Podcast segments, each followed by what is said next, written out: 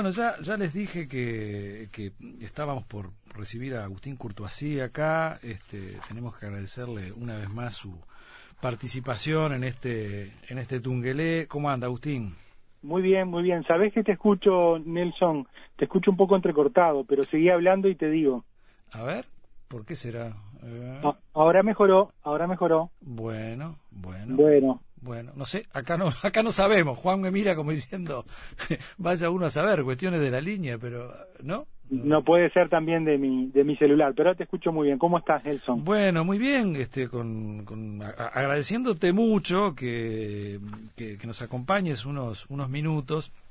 Sé que con esta historia de, de la pandemia, de- del, del virus, qué sé yo, se han buscado todo tipo de, de abordajes, se, se ha recurrido también en el mundo a eh, una, una mirada filosófica, ¿no? Son, son, unos cuantos los, los filósofos que andan este, en- en metidos un poco en el, en el tema, tratando de hacer filosofía con el virus. Este, no, no, no, no sé si, si vos le entraste también, pero no- nosotros queríamos recurrir a nuestro filósofo de confianza. este, así que no sé si le entraste al tema o no, si por ahí, este, bueno, haces un ejercicio de reflexión junto a nosotros. Este, pero de, de entrada nomás te, te tiro cu- cuál es el, el- aporte que se puede hacer desde la filosofía, Agustín. Bueno, primero, eh, filósofo de confianza, de confianza puede ser. Ahora, filósofo, este, tanto fungen con ese oficio que a uno le da cosa. Eh, no, no me he dedicado especialmente a esto. Hay compañeros que Sí, se han metido desde la filosofía, por ejemplo, mi colega Horacio Bernardo se ha metido mucho en este, en este análisis de mirar la pandemia, la reclusión, las nuevas prácticas sociales desde, desde el ángulo de la filosofía, y yo simplemente hablaría como un ciudadano peatón sobre estos temas. Pero por supuesto que no se me escapa las cosas que dijeron Byul-Chul Han, Ah, claro, claro. Zizek, digo, eh, son del club, entonces hay que escucharlos. Y particularmente también este igual no a Harari, ¿no? También también se ha pronunciado en varias oportunidades. O sea que me declaro no especialista en estas en estas cuestiones, eh, simplemente creo que la filosofía da algunas herramientas para para ver un poco más en lo que está ocurriendo y a veces también para ver un poco menos, porque hay cosas que todavía no están claras, que no se pueden saber. A ver, Yo- pero eh, básicamente lo- los temas son eh, los de siempre, ¿no? La vida, la muerte, la libertad, el miedo, el ocio, el trabajo, ¿no? Bueno. La verdad, el control político, la economía, la desigualdad social, el capitalismo, el socialismo, ¿no? Co- ¿Cómo todo eso por el filtro de esta pandemia, ¿no? Porque digo, al- altera el pensamiento también. Bueno, yo creo que este, en esa numeración que hiciste este, me da me da pie para, para decir varias cosas. Empecemos con el tema de la libertad. Tú sabes que Byung-Chul Han, por ejemplo, insiste en que quizás los asiáticos este, han logrado contener el, el virus gracias a su mentalidad autoritaria. Eh, Harari llegó a decir algo un poquito más fuerte, algo así como, cito textual, estamos entre la vigilancia totalitaria o el empoderamiento ciudadano Mm. a lo cual agregó el aislamiento nacionalista y la solidaridad global. Yo creo que acá tenemos un primer mito que ha generado la pandemia, la libertad de Occidente frente al autoritarismo de, de Oriente. Yo no, no creo que sea sostenible esta mirada ingenua, la califico francamente de ingenua. En el caso de Harari me permitiría decir algo más, pero la mirada de Byung-Chul Han, la mirada de Harari, la, la mirada de todos aquellos que creen que, eh, que Corea, que China eh, son eh, las únicas eh, sociedades autoritarias del planeta, me parece que es, es, Claro, es muy, es muy ingenuo, es muy ingenuo. claro. Yo me permito citar tres cosas. Eh, el que haya leído la, la autobiografía de Edward Snowden sabrá a lo que me refiero, o sea, el, el permanente espionaje de no solamente de ciudadanos pe- presuntos peligrosos, sino de aliados, eh, de ciudadanos comunes que ha practicado, que han practicado las potencias más importantes del mundo, en particular de Estados Unidos, este, ha sido ampliamente demostrado y solamente una persona muy desinformada puede ignorar todo lo que Snowden ha dicho sobre esto. Y que salta y que salta también eh, a, nivel regional o cercano, ¿no? Hay una denuncia enorme en ese sentido actualmente por el gobierno de Macri, claro. Macri es un es un espía serial. El tema de las de las escuchas ilegales o el uso ilegal de escuchas que al principio eran legales es, es algo que se le ha reprochado desde hace ya muchos años. Eh, pero sigo con la enumeración que hace que este sea nuestro primer mito a derribar de mirar la pandemia filosóficamente. Esto de la libertad de Occidente frente a los autoritarios del otro lado. Sigamos con Julian Assange. Eh, todo lo que ha revelado Julian Assange, que hoy está preso y posiblemente torturado y posiblemente en, en un acoso de tipo, de tipo psicológico, cuando no químico, todo lo que ha revelado Julian Assange y termina preso eh, es terrible, o sea, todo lo que ha revelado sobre las prácticas de las grandes naciones del mundo, eh, que pregonando la libertad, pero financiando invasiones y pagando mm. mercenarios. Entonces, vamos llevando a Edward Snowden, Julian Assange, y si la gente no quiere estar informada de quiénes fueron estos señores, por lo menos que miren Netflix, el documental Nada es privado, The Great Hack, es decir, donde se revela cómo eh, Facebook vendió los datos de millones de usuarios a Cambridge Analytica, que los utilizó con algoritmos de Big Data para incidir, por ejemplo, en elecciones nacionales de distintos países. Entonces, primer mito a derribar, porque yo no pienso que haya que explicar por maldad lo que se puede explicar por la estupidez y la desinformación. Digamos que la gente está desinformada. Primer mito, la libertad de Occidente es un hermoso ideal eh, pero que no se cumple, como lo han revelado estos caballeros, como lo ha revelado este documental y muchos otros trabajos que han abundado sobre, sobre esto, ¿verdad? Eso en primer lugar. Eh, después hay un segundo mito, y yo te diría que, vuelvo a insistir, cuando la, filosofía se ha metido en esto a través de Byung-Chul o Harari, creo que se equivocan en, plantear estas cosas de un, hay un mundo de ciudadanos empoderados, libres, el ciudadano decide y elige lo que le muestran los medios y él después opina y en cambio en otros países hay una enorme represión de las opiniones. Realmente es, es muy ingenuo, es muy, es muy cándido todo eso. Yo creo que hay un segundo mito que lo tomo a raíz de la enumeración que tú hiciste, que me parece muy inspiradora. La idea de que esto es una creación china, o sea, que el, el virus que provoca el, COVID-19, o sea, el SARS-CoV-2, fue una creación malévola de China, eh, competidor de la perspectiva del mundo del señor Trump. Bueno, esto es una cosa eh, que aquí hay que ser muy cuidadosos, hay que ser muy cuidadosos, porque mm, todo mito tiene tal vez algún fondo de verdad o algún fondo en el que apoyarse. Después cuando se exagera y se generaliza, ahí sí se convierte plenamente en mito. Vamos a ver. Si nos referimos actividades científicas de laboratorios chinos, eso hace rato que, está claro que, no, se puede afirmar de esa manera. Eh, si nos referimos a la ciencia eh, en términos de un cotejo con Internet, nosotros, tú y yo, todos usamos Internet de modo común, pero después está la Deep Web, ¿no? La, Internet profunda, donde se venden drogas, personas, armas. Bueno, con la ciencia tal vez ocurra algo semejante, o sea, la ciencia para ser ciencia en los términos en que valoramos esta práctica o este conjunto de prácticas de, pensamiento y de experiencia riguroso, tiene que ser pública, tiene que estar librada al juicio recíproco de la de la comunidad científica involucrada, y, como decía Popper, la, el juego permanente de crítica recíproca es lo que hace que tengamos alguna alguna expectativa de que una teoría es mejor que otra, por ese juego permanente de crítica entre los científicos. Lo que no se publica no, no existe. Lo que no se publica no puede ser sometido a la evaluación de los pares y por lo tanto no puede ser pretendido como certeza, como verdad. Eso es lo que tiene que ver eh, con la ciencia en la, en la visión que idealizada, diría yo, que tenía, por ejemplo, un Robert Merton, ¿no? que hablaba de la, del etos de la ciencia, la ciencia es universal, es desinteresada y tal y tal. Bueno, muy bien, o sea que no puede haber ciencia si es ciencia oculta. Ahora hay un concepto nuevo, que nuevo tiene ya algunos años. John Seaman fue un pensador que habló de la posciencia, la ciencia posacadémica.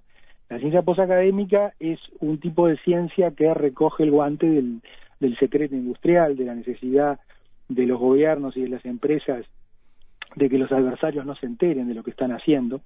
Y esto ya es un esto es como la deep web, ¿no? Esto ya es un camino peligroso, porque entonces en ese terreno no sabemos qué tipo de cosas se están urdiendo. Por lo pronto ya no tenemos las mismas certezas dentro de lo razonable humano las mismas certezas que tenemos cuando la ciencia se publica en revistas arbitradas de circulación entre las comunidades involucradas, ¿no? Ya ese tipo de ciencia y tecnología que se practica a la sombra de los gobiernos, los laboratorios privados, etcétera, etcétera, ya es un tipo de mm, práctica diferente. Entonces, en este punto, el mito tiene que ver esto de que lo creó China si nos referimos a la ciencia en términos del etos martoniano, ¿no? O sea, la ciencia entendida como conjunto de, de papers que se publican en revistas arbitradas, que recogen experiencias y tal y tal.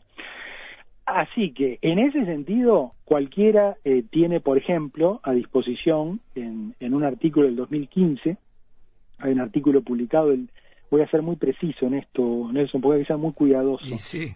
El 9 de noviembre de 2015, en la revista Nature Medicine, se publicó un artículo de 15 especialistas de distintas universidades del mundo.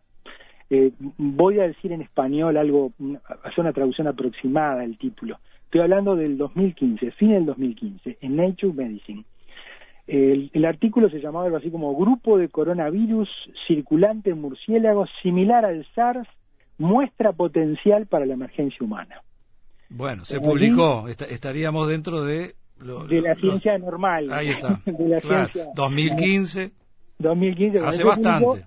y esos 15, esos 15, eh, eh, fueron en el 2015, pero además fueron 15 científicos, provenían de las universidades más variadas. Estaba el señor eh, Denis Menageri, que era de la Universidad de Carolina del Norte, pero estaba también Zhengli Li Xi, y Xin Ji He, que pertenecían a la Universidad de Wuhan, donde dicen que empezó todo ahí.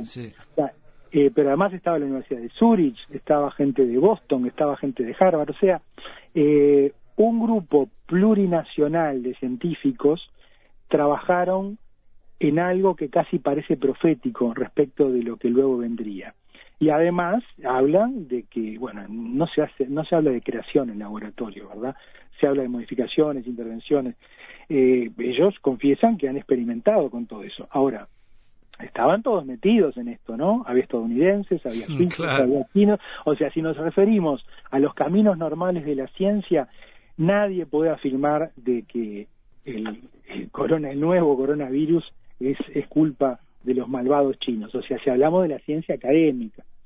Ahora, desde el punto de vista de la otra, así, de la otra ciencia, de la deep web, de la de la ciencia que se practica a la, a la sombra del, del financiamiento militar de los, de los países hegemónicos en el mundo, yo me voy a permitir citar un libro del señor Pedro Baños, un ex militar con una enorme trayectoria en Europa, eh, que se ha dedicado a temas de geopolítica.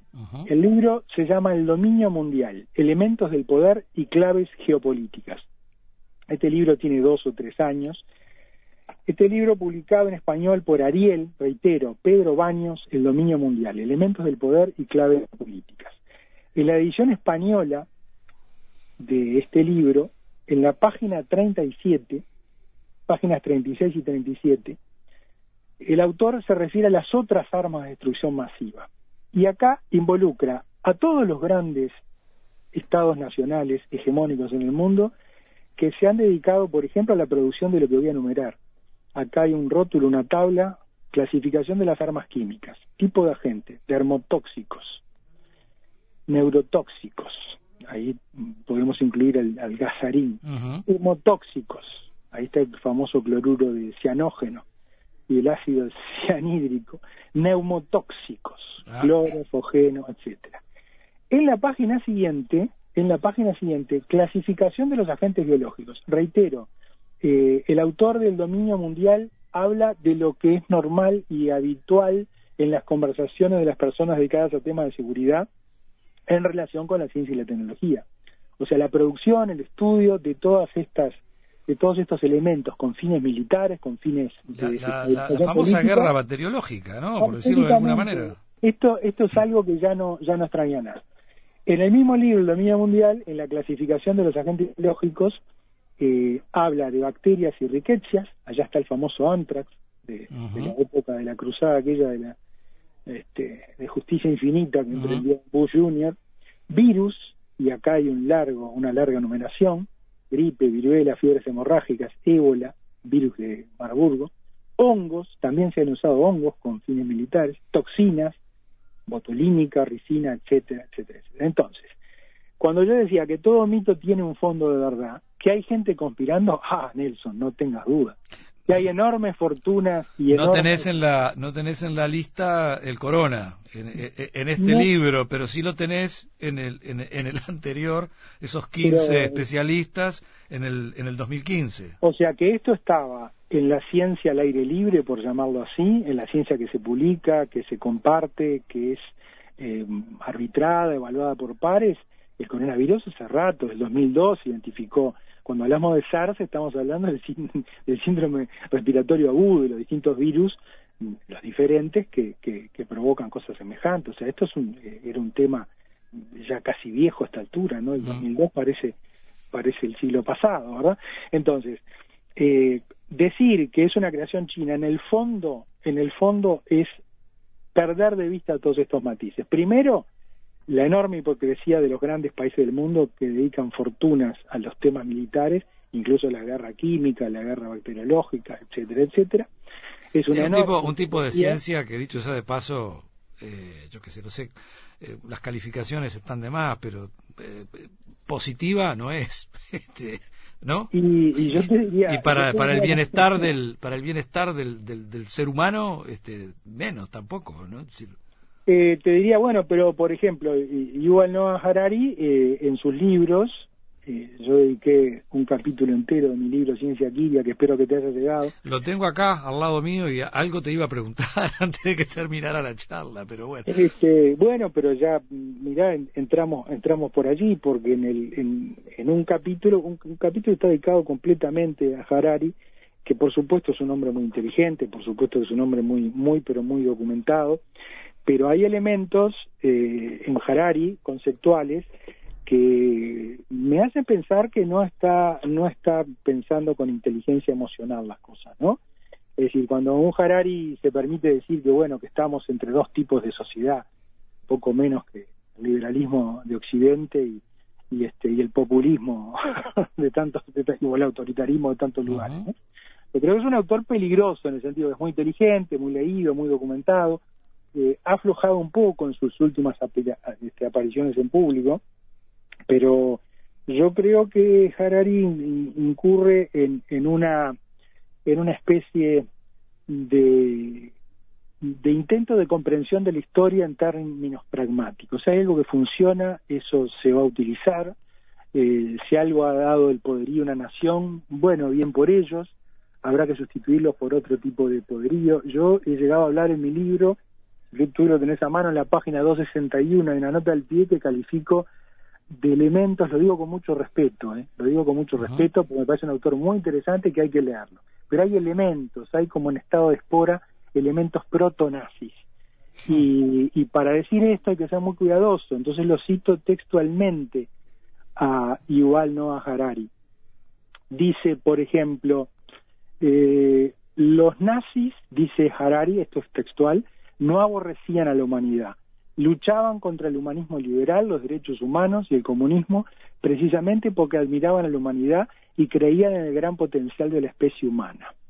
Eso está dicho en la edición de 2016 de uno de sus libros y, lo que de alguna manera está justificando este, expresiones, eh, bueno, políticas eh, muy actuales en distintas partes del mundo y bastante cerca de acá de Uruguay también, ¿no? Este, eh, bueno, este pareciera que, ¿no? Porque es un discurso muy parecido al de Bolsonaro, por ejemplo, sin ir más lejos.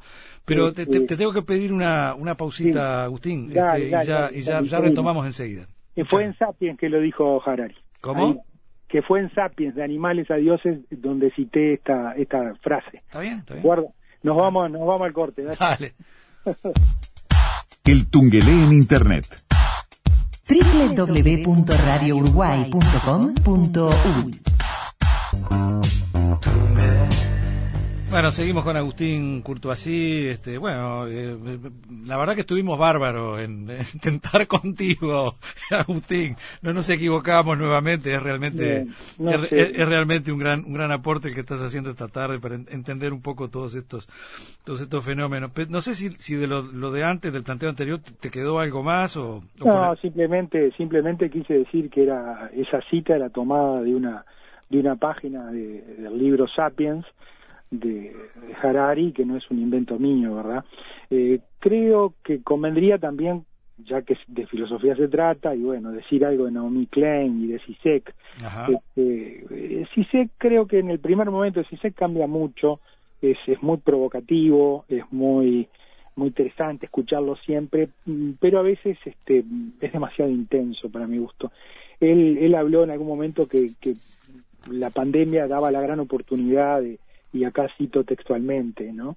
Que además del virus del virus que provoca la enfermedad COVID-19, también hay un virus ideológico y aquí cito textualmente el virus de pensar en una sociedad alternativa, una sociedad más allá del Estado-Nación, una sociedad dice Sisek que se actualiza a sí misma en la forma de la solidari- solidaridad y la cooperación global.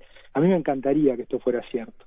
Yo- bueno, esto, esto yo- está dentro de, de- de un poco lo, lo que se espera, el famoso después, ¿no? Con el que se empezó antes y, ¿no? Este, y ahora algo así como la, la nueva normalidad. Este, yo, no sé, eh, veo que estás un poco en el, en el mismo sentido de, de- de lo que uno puede vislumbrar, ¿no? Sin ponerse a trabajar demasiado el tema, porque tampoco es lo mío, pero no, no, no, no daría la impresión de que esto va a cambiar mucho, ¿no? Eh, y que, no sé, por ahí hasta se pueden acentuar eh, niveles de desigualdad, de, de- ¿no? No sé, me parece, pero yo, yo tiendo, yo tiendo a pensar por ahí siempre marcando el principio de prudencia, prudencia científica, Claro. porque las cosas en ciencia, la ciencia seria, la ciencia académica, la ciencia que, que se publica y por lo tanto se expone a refutación y se fiscaliza en cuanto a sus posibles aplicaciones en la sociedad, eh, eh, el principio de prudencia nos, nos obliga a ser prudentes aunque no tengamos todas las evidencias disponibles. Yo comprendo que, que, que haya que tener algunos recaudos y algunas cosas todavía no se saben. Es demasiado corto el tiempo. Eh, ha habido muchos vaivenes en ese tema. Y lo mismo ocurre con lo otro, con, con el impacto global, político, social que tenga esto. Yo me inclino ahí más en lo que dice Naomi Klein, que, que dice que los poderosos pueden hacer de la crisis algo como para perjudicar a los menos poderosos, ¿no? Claro, vino la pandemia, entonces no pudimos hacer esto, no pudimos hacer lo otro. mm, Yo tengo la impresión de que el mundo eh, no va a ser igual en el sentido que va a ser un poco peor de lo que era antes. Es decir, ojalá, ojalá me equivoque respecto de esto, pero vemos, vemos que, por ejemplo, cada vez que se ha hablado recientemente de las distintas formas de la renta básica universal, eh, propuestas que vienen por otro lado, como la de la renta máxima, propuestas que hablan de rentas provisorias o salarios temporarios. Cuando se habla de eso, siempre se responde, ¿y cómo se financia? Y la respuesta es siempre la misma. Para financiarlo necesitamos este, poner impuestos grandes y empezar a grabar eh, mucho más algunas cosas que no estaban grabadas, por ejemplo, la fuga de capitales al exterior de países como Argentina y, y el Uruguay. Recuerda lo que le ocurrió a Duhovne, el, el- el ex ministro de Economía de, de Macri, cuando fue a España a pedir inversores directos. Y un periodista, porque allá no había blindaje mediático como había en Argentina en ese momento, un periodista español le preguntó, pero ministro, ¿cómo espera que usted, cómo espera usted que confiemos en la Argentina para invertir si usted no confía en la Argentina y pone la plata afuera? Bueno, entonces, yo creo que eh, todos estos que hablan a la, a la- cantan loas a la patria, al Uruguay, a la unidad, pero después permiten que haya millones y millones de dólares de los que están declarados, digo, ¿no? en el exterior, bueno, yo creo que habría que echar mano de eso, ¿no? Tenemos un presidente que calificó de voluntarista esa idea y eso es todo un síntoma, es todo un síntoma. Cuando se proponen eh, distintas formas, grabar a los que tienen más, grabar a los que se la llevan, incluso yo les pediría, mira, no les grabo nada, no les pongo ningún impuesto, pero pónganla acá. inviertan acá en industrias, acá inviertan en la gente. Sí, es el, famoso el famoso reclamo, ¿no? Es decir, eh, eh, estamos desesperados porque vengan inversiones cuando en realidad eh, los que pueden invertir acá tendrían que traer la plata que tienen en los bancos suizos, europeos o qué sé yo dónde y, ponerla acá, ¿no? Este, pues, es increíble, sí. Entonces, al punto que voy es que hay un obstáculo cultural enorme para aprovechar la pandemia y convertirla en algo en algo diferente. Mm. Es decir, hay hay un, un enorme un enorme obstáculo de tipo de que hay una eh, una concepción de lo de lo cultural donde donde las cosas este eh, se reducen a tres o cuatro dogmas, ¿no? Un dogma es, por ejemplo, eh, no destinar dinero a políticas sociales destinados a, a, personas de bajos recursos porque estamos generando una raza de vagos. Yo la tengo porque me la gané, pero cuando le hablas de suprimir o grabar pesadamente la, la herencia te dice que no. Mm. Entonces, todo este combo no, no, me la gané, no, no la heredé, ¿no? me la gané o la heredé. Claro, resulta que, que, tuvo muchas oportunidades para caerse y, y, y, levantarse porque tenía un apoyo familiar, ya, ya viene, ya tenía además de los de los activos económicos, los activos culturales que permiten insertarse en el mundo. Pero no perdamos de vista lo que tratábamos de decir, ¿no? Es decir, Hablamos de tres mitos. Hablamos del mito de la, esa oposición, la, libertad en Occidente versus el autoritarismo de Oriente, que son esquemas complicados. Y que han sido de alguna manera experiencias muy, a ver, llevándolo a un micro ejemplo, ¿no? Pero con la pandemia misma esta, digo, tenemos un poco la actitud que tomamos acá, esta cuarentena este, de carácter voluntario, ¿no? Eh, la que se dio en Argentina, eh, que no es voluntaria, es obligatoria, y ahí, bueno, filosóficamente se plantea el, mismo dilema, ¿no? Entre libertad y seguridad, hay como una oposición ahí. Claro, este, siempre, siempre hay valores, valores en conflicto, ¿no? La, la, palabra libertad la usan para un fregado, un barrido, un planchado.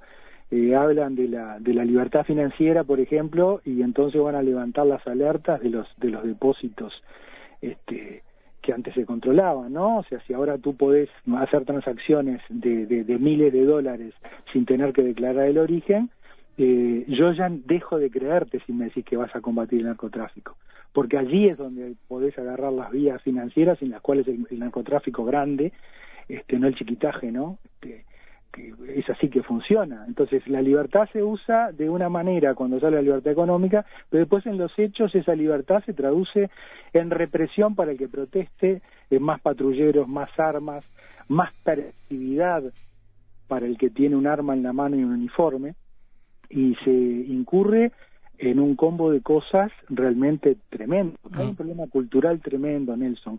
Cuando alguien cree, alguien cree que un soldado que cumple un orden inmoral sigue siendo un soldado. Un soldado que cumple un orden inmoral es un mercenario. Y si hay jerarcas del Uruguay que no entienden eso, estamos en graves problemas. O sea, si se puede matar a un prisionero por la espalda, eh, estamos en graves problemas. Entonces, ¿de qué libertad? Libertad para que... Hay un dicho muy viejo que dice que la, la, libertad le gusta a todo el mundo, al tirano le gusta la libertad. Lo que pasa es que el tirano, los tiranos tienen la libertad para ellos solos. Entonces ellos claro que hablan de libertad, pero libertad financiera, la libertad de, eh.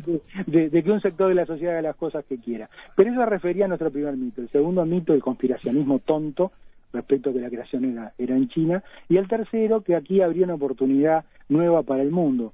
Insisto, Nelson y medio que voy redondeando con esto, creo que creo que cuando se han rechazado de la manera que se ha rechazado, excepto en países como España, ¿no? que aprobó una, una, cierta renta básica, cuando se están enfrentando estas oportunidades o estas iniciativas que se plantean eh, con la excusa de que bueno que los empresarios han sufrido mucho por la por la crisis entonces qué dejamos para la gente que no podía elegir entre la salud y morirse de hambre mm. tenía que salir a, trabajar entonces no entender eso es eh, no es un problema de números es un problema de inteligencia emocional mm.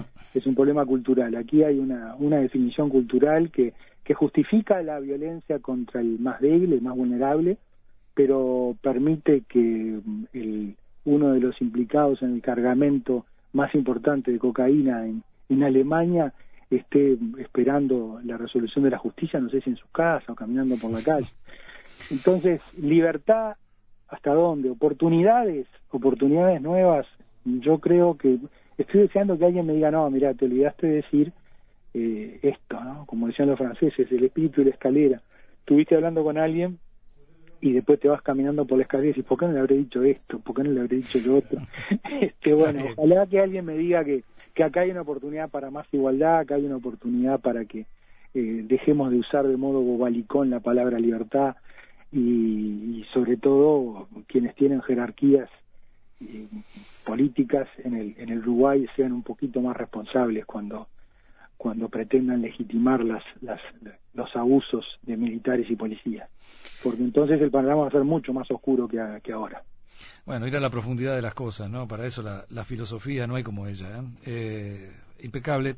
Eh, Agustín, eh, dame, tengo que ir a un informativo ya, dame un, titular de, de, Ciencia Quiria y que sirva como, como introducción para poder hablar de, este libro que tiene que ver otra vez con, tus trabajos, tus abordajes sobre Figares y, y, bueno, esta vuelta creo que fuiste algo muy, muy desconocido que tiene que ver con su filosofía este biológica, este evolucionista, todo ese tipo de cosas, ¿no? este que está muy poco tratado, muy poco abordado, creo, no sé. Eh, Ciencia Quiria, para, para decirlo en, pocas palabras, Ciencia Quiria es un homenaje ya desde el título a Historia Quiria. el, libro, claro, de sí. Entonces la idea era homenajear a Pedro Figari con, con dos o tres capítulos, pero sobre todo tratar de pensar temas nuevos con la cabeza de Figari. Yo no sé qué, qué, hubiera dicho Figari de la legalización de la marihuana, yo no sé qué hubiera dicho Figari de las actuales. Te, te, pones un poco en el, en el cuerpo de él, ¿no? Para explicarlo de acuerdo a sus métodos, está bien eso. Eh, yo seguí los pasos de él y los pasos desaparecen en la arena. Bueno, ahora tengo que seguir yo. ¿Cómo hago? ¿Qué pensaría de los actuales filósofos que buscan un fundamento biológico a la ética? Eh, qué pensaría Figari de la cultura del movimiento maker, ¿no? El movimiento maker en la en la educación. Eh, ¿Qué pensaría Figari que tenía tan alto respeto por la naturaleza y, y por y, porque fuéramos observadores de ella? ¿Qué pensaría de los distintos movimientos ecologistas?